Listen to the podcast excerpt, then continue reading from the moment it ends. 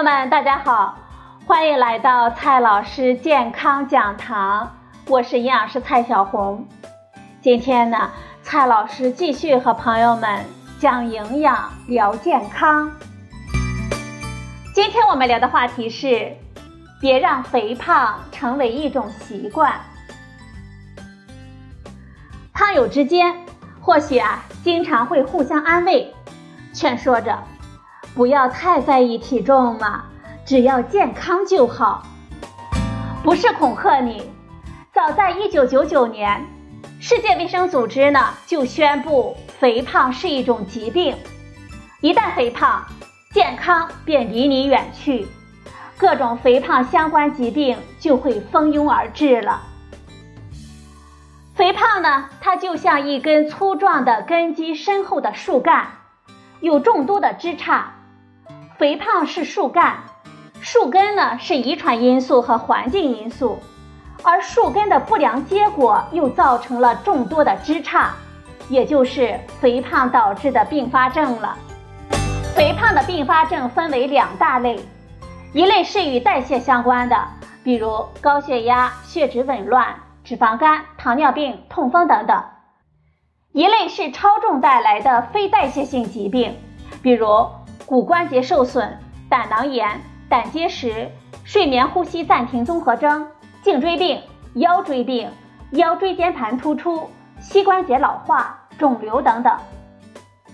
体内脂肪组织区域性分布是决定肥胖与疾病相关因素的重要因素。随着病情的发展，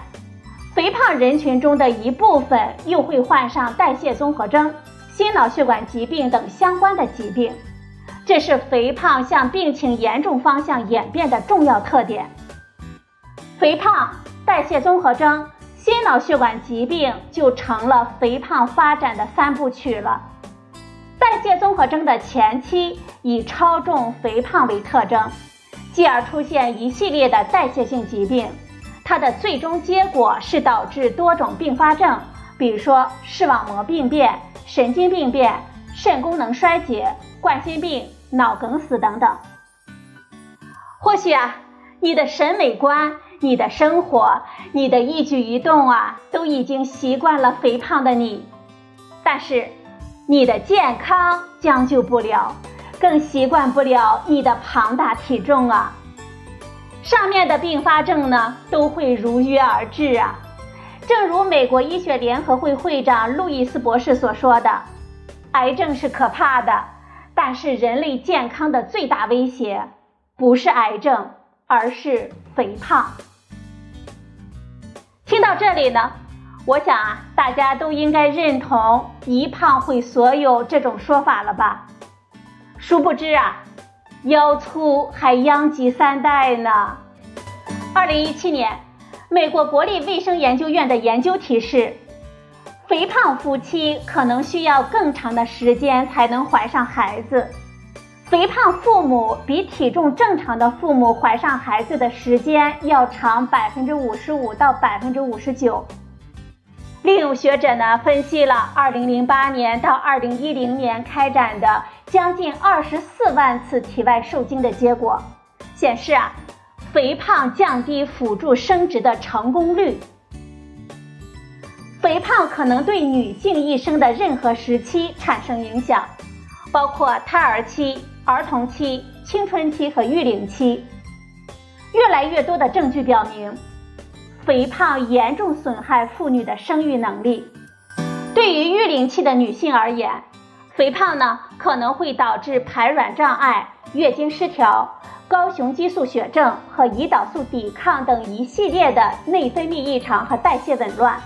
并改变瘦素、黄体生成素和脂肪组织分泌的一些细胞因子的分泌水平，进而改变卵子和胚胎的质量、子宫内膜容受性以及胚胎种植，最终呢损害生育能力。育龄期肥胖女性发生不孕的概率明显的高于体重正常的女性。此外，肥胖也是导致母体和胎儿在妊娠晚期出现危险的重要因素之一呢。男性在儿童以及青少年时期肥胖也会影响生殖器官发育，引起生殖器官发育迟缓。临床上发现，在青少年时期，肥胖男性的阴茎自然长度和睾丸的平均容积均小于同期的正常男性，因此，在儿童与青少年成长期间，均衡的自身体重应该愈发受到重视了，以免影响成年期的生育能力呀。正常情况下，标准体重男性的雌激素含量较低，但是肥胖男性体内雌二醇的水平却升高。也有很多的研究发现，男性肥胖症患者体内总睾酮水平降低，而雌二醇水平上升。过量的雌激素会影响附睾精囊的生殖功能和精子的形成和发育呢。综上所述，肥胖呢影响生殖器官的生长发育和性激素的分泌以及释放，造成不孕或者是不育的发生率上升。生殖专家在接受病人求助的时候，也越来越关注备孕夫妻的体重、腰围和身高体重指数了。二零一七年，《儿科学杂志》发表美国最新的研究，与父母不肥胖的儿童相比，父亲肥胖的儿童社交能力的测试失败率升高百分之七十五。母亲肥胖的儿童精细动作的测试失败率升高百分之六十七，父母均肥胖的儿童问题解决能力测试的失败率增加将近两倍。匹兹堡大学跟踪了十年的研究发现，母亲孕前体质指数与小孩智商负相关。上海交大新华医院对三万多名妈妈进行了为期七年的跟踪，显示。